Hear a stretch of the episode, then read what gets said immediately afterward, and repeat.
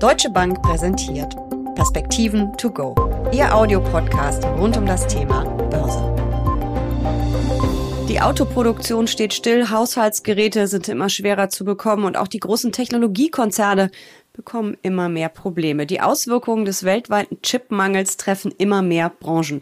Das liegt vor allem, aber nicht nur an der Corona-Krise, auch Auflagen aus der Trump-Ära belasten. Doch jetzt könnte Bewegung in die Angelegenheit kommen. Wie sollten Anleger auf den Chipmangel reagieren und gibt es vielleicht sogar Chancen für sie? Darüber sprechen Uli Stephan von der Deutschen Bank und ich in den Perspektiven to go. Mein Name ist Jessica Schwarzer. Uli, wie lange geht das noch weiter mit dem Chipmangel? Oh, das wird noch eine Zeit lang so gehen. Die Produktion ist extrem aufwendig, entsprechend auch der Aufbau von Fabriken. Das geht nicht von heute auf morgen. Man ist dabei. Es werden große Summen investiert hier Milliardenbeträge. Beispielsweise TSMC, einer der großen Produzenten, hat 100 äh, Milliarden Dollar in den nächsten Jahren angekündigt. Auch äh, Intel und so weiter und so fort sind mit dabei. Aber wie gesagt, das geht nicht von heute auf morgen. Das wird zwei, drei Jahre brauchen. Das Problem ist, äh, dass wir natürlich auf der Seite der, der, der besonders technisch aufwendigen, sehr kleinen, komplexen Chips. Also wir sind da im Moment im Bereich der drei vier Nanometer unterwegs. Es gibt auch schon erste Produzenten, die zumindest gezeigt haben, dass es auch Richtung zwei Nanometer gehen könnte. Hier sind IBM, aber auch wieder TSMC zu nennen, die hier äh, Produktionsstätten aufbauen äh, wollen dass äh, diese Chips eben sehr stark gefragt werden von der Technologiebranche, wenn wir an Mobilfunk denken, wenn wir an Computer denken, wenn wir an selbst selbstfahrende Autos äh, denken, äh, wo wir diese Rechenleistung dann brauchen. Äh, die etwas gröberen Chips, die normalerweise in Autos eingebaut werden, das sind eben die ja, 28 plus Nanometer Chips, die sind zum Teil abbestellt worden in der äh, Corona-Krise von den Automobilherstellern. Die Produzenten sind dann eben umgeswitcht, zum Teil in diese komplexeren Produkte. Da sind die Margen höher, kommen jetzt nicht zurück und deswegen haben wir diese Engpässe. Also lange Antwort, die man aber auch kurz fassen könnte. Es ist eine sehr komplexe Branche mit einer sehr äh, arbeitsteiligen Wertschöpfungskette. Und von daher kann man diese Produktionswege und Produktionsumwege nicht äh, von heute auf morgen aufbauen. Bevor wir jetzt zu der, zum Blick nach vorne kommen, uns auch nochmal die Wertschöpfungskette genauer anschauen. Wie ist es denn zu diesem Chipmangel gekommen? Es ist ja nicht nur die Corona-Krise. Es gibt ja auch noch einige andere Faktoren, unter anderem auch der Umbau unserer Weltwirtschaft. Wir sehen immer mehr äh, Digitalisierung. Ähm, hätte man das nicht vielleicht ein Stück weit auch verhindern können oder voraussehen können? Ja, es sind äh, doch ein paar unglückliche Dinge zusammengekommen. Ich hatte schon erwähnt, dass die Wertschöpfungskette sehr komplex ist.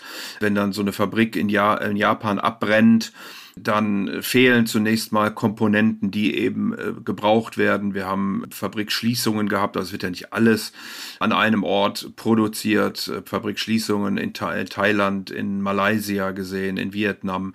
Aufgrund von Covid, das war also dann nicht nur eine, eine falsche Bestellung sozusagen, sondern das waren echte Ausfälle in der Produktion. Und das alles hat dann eben mit dazu geführt, dass wir im Moment diesen Chipmangel haben. Und natürlich, wie du ja richtig ansprichst, diese ganze Transformation 5G, was da alles an, an technischen Errungenschaften, äh, die wir gerne unter dem Stichwort Digitalisierung subsumieren, ob das 3D-Druck äh, ist, ob das Robotik ist und so weiter. All diese Dinge brauchen natürlich Rechenleistung. Hier reden wir ja einmal über die Prozessoren, wie gesagt, Rechenleistung auf der anderen Seite, aber auch äh, Speicherchips. Und von daher ist die Nachfrage einfach natürlich auch, auch riesig und auch gewachsen. Und äh, wie gesagt, das Angebot kommt da im Moment nur bedingt hinterher. Und dieses Angebot kommt ja zu großen Teilen aus Asien. Wie groß ist denn der asiatische Anteil an der Chipindustrie weltweit? Ja, da muss man äh, eine Sekunde vorsichtig sein, weil, wie gesagt, die Wertschöpfungskette ist extrem zerlegt. Und äh, wenn wir beispielsweise über diejenigen reden, die die Chips designen, also die sozusagen die ganze Architektur überhaupt mal entwerfen eines solchen Chips, dann sitzen die ganz überwiegend in den Vereinigten Staaten von Amerika. Wenn man an die Produzenten denkt, da bin ich bei dir, dann sind die ganz überwiegend in, in Asien. Die beiden Abstand größten äh, Produzenten äh, sind TSMC in Taiwan und Samsung ähm, in Korea. Äh, dahinter kommt dann allerdings wieder äh, Taiwan mit UMC Wenn man die drei allein schon äh, zusammenrechnet, dann bin ich schon bei rund 75 Prozent des Weltmarktes. Du hattest die Wertschöpfungskette ja gerade schon angesprochen. Kannst du uns die mal erklären? Welche Player hängen da so alle drin? Wer sind da die Großen? Wo passiert was? Ja, du hast eben beispielsweise, also das ist jetzt, das wird jetzt wirklich viel. Ich versuche das mal in der Kürze zu machen. Aber es ist spannend. Äh, ja, Material Vendors, äh, das sind diejenigen, die Vorprodukte und äh, Komponenten herstellen. Beispielsweise Shin Etsu gehören dazu, Sumco aus China, Global Warfare und so weiter und so fort. Also da sind einige Unternehmen dabei, die chemische Produkte, die Wafer, also die, die, die, die Platten sozusagen, auf denen das alles läuft, herstellen. Dann haben wir äh, Component Supplier, äh, das sind diejenigen, die schon etwas weiter im Produktionsprozess sind, Marvel Technologies oder Skyworks Solutions beispielsweise.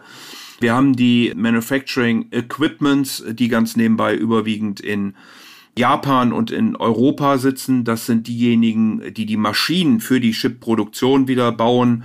Der größte ist hier sicherlich äh, ASML aus den Niederlanden, aber auch Applied Materials, Lam Research und so weiter und so fort äh, gehören dazu.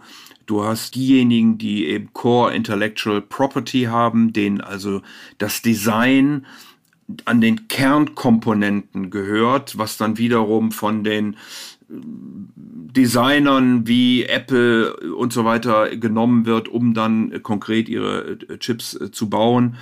Von diesen äh, Core Intellectual Property Unternehmen ist vor allen Dingen eben ARM zu nennen, die ja im Moment verkauft werden sollen an, an Nvidia. Ich glaube, das darf man alles soweit sagen. Ist alles keine Empfehlung, ist einfach nur Beschreibung dessen, was da im Moment passiert. Wir haben sozusagen die Fabless Designer, die dann konkret mit diesen Kernkomponenten der Intellectual Property Unternehmen die Chips dann designen und dann eben fertigen lassen, entweder von Integrated Designern, da ist äh, Intel einer der wenigen, die sowohl das Design macht als auch die Produktion. Ansonsten sind wir dann sehr schnell bei den Foundries, äh, da bin ich dann eben bei äh, TSMC beispielsweise aus Taiwan, der mit Abstand größte, die dann die Chips im Auftrag äh, von und für andere Unternehmen bauen. Und ganz zum Schluss gibt es dann noch die sogenannten OATs, Outsourced Assembling and Testing. Das sind diejenigen, die dann die äh, Chips im Zweifelsfall zusammenbauen, testen, verpacken und entsprechend verschicken. Also man sieht eine sehr, sehr kleingliedrige Wertschöpfungskette, die über Chemie, über Wafer, über ähm, Softwareunternehmen, die eben dieses, ja, wie CAD-Programme im Grunde bei Architekten Software darstellen, um diese Chips bauen zu können, äh, über die Designer, die Bauer und so weiter und so fort. Da ist doch eine Menge, eine Menge hängt da dran. Das Ganze ist ja auch ein politisches Thema. Es gab ja in der Trump-Ära Auflagen. Außerdem gibt es auch Pläne der EU, stärker zu werden in diesem äh, Chip-Ökosystem System, sie wollen da ein eigenes aufbauen. Wie wichtig ist dieses Thema für die Politik und wie weit hängt sie sich da rein? Also das Thema äh, Trump und Sanktionen und insbesondere äh, China hängt eben vor allen Dingen damit äh, zusammen, dass nur ganz wenige gibt, die diese Core-Elemente wirklich entworfen haben. Man hat ja vorhin schon gesagt, dazu gehören ARM, Nvidia und, und diese Unternehmen und die haben eben eine Verbindung in den USA. Und damit kann man dann doch einiges auch an Designern, an Produktion und so weiter stoppen, wenn man sagt, das darf nicht in irgendwelchen Komponenten äh, verbaut werden. Man sieht aber auch daran, wie sensibel dieser ganze Bereich ist und dass es eben nicht so ohne weiteres möglich ist, dieses Know-how aufzubauen. Hier wiederum rate ich dazu, auf die verschiedenen Chips zu gucken. Und zwar haben wir auf der einen Seite die, die Memory Chips. Das sind also diejenigen, die die, die, die Speicher im Grunde bauen. Das sind äh, rund 33 Prozent, also ein Drittel der Chips auf der Welt. Hier hat Taiwan nur einen relativ überschaubaren äh, Anteil von 11 Prozent. Wenn ich dann aber in die Prozessoren reingehe, also in die, äh, in die echte Rechenkapazität, dann wird es wirklich, wirklich spannend. Hier reden wir unter 10 Nanometern, also wirklich äh, winzigen Einheiten, dann von den sogenannten Advanced äh, äh, Prozessoren. Da ist der Anteil in Taiwan und in Asien riesig. Ich will das gerne mal einfach an Zahlen hier verdeutlichen. Wenn ich also bei den 45 Millimetern, wenn ich bei den 28 bis 45 Millimeter Rechenchips bin, das sind die, die man typischerweise für Autos oder ähnliches benutzt, dann hat Taiwan da einen Anteil von 31 bzw. 47 Prozent. Wenn ich aber unter 10 gehe und wenn ich gerade im Bereich so bei 3, 4, 5 Nanometern äh, bin, dann hat äh, Taiwan einen Anteil, der bei über 90 Prozent liegt. Und das ist ein, ein Know-how-Vorsprung, von dem viele Experten sagen, dass der auch nicht innerhalb von einer Woche oder einem Jahr aufgeholt werden kann, sondern dass das eben einige Jahre dauern wird. Und natürlich äh, wird auch Taiwan hier mit seinen führenden Unternehmen, eben TSMC und UMC, weiter in Forschung und Entwicklung investieren, um, äh, um natürlich auch diesen Vorsprung, den man hat, verteidigen zu können ist ja eine sehr komplexe Branche oder ein komplexes Thema vor allem auch, aber eben auch sehr spannend, zumal wir ja eben immer mehr digitalisieren. Wie kann ich denn als Anlegerin profitieren? Sollte ich eher mich auf die Chip-Hersteller vielleicht konzentrieren oder vielleicht auch die Branchen, die gerade besonders leiden, weil es keine Chips gibt, mir die genauer angucken? Einzelwerte, Fonds oder ETFs? Was kann ich mir da anschauen? Was kann ich tun? Ja, ich würde mich schon ein Stück weit diversifizieren. Wir haben auch jetzt wieder in der Berichtssaison sehr unterschiedliche Ergebnisse der einzelnen Unternehmen und auch der einzelnen Sektoren in der Wertschöpfungskette gesehen. Entsprechend sind die Bewertungen auch sehr, sehr unterschiedlich.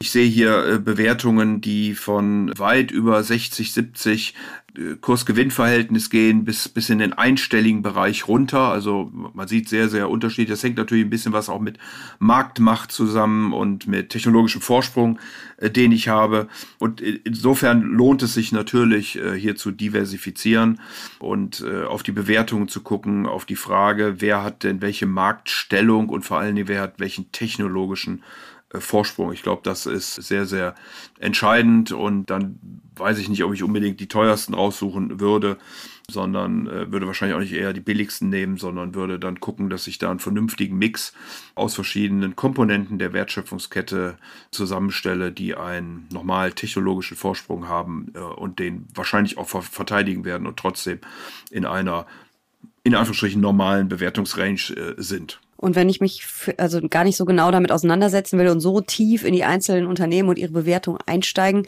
möchte, würde sich eventuell auch ein Branchenfonds oder ein Branchen-ETF anbieten, weil man dann eben ja diese Risikostreuung, von der du schon gesprochen hast, natürlich hat. Ja, natürlich. Das, das kann man in jedem Falle tun.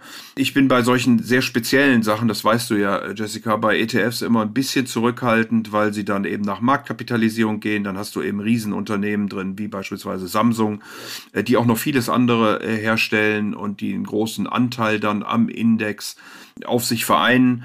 Du hast vielleicht äh, kleinere, sehr spannende Unternehmen äh, aus der Wertschöpfungskette dann nicht dabei. Und insofern wäre für mich gerade in einem solchen äh, Segment dann die aktive Auswahl doch wichtig. Und deswegen würde ich eher auf aktive Manager im Bereich der Halbleiter, der Semiconductor gehen. Mhm. Aber es ist auf jeden Fall ein Zukunftsthema, ein spannendes Thema.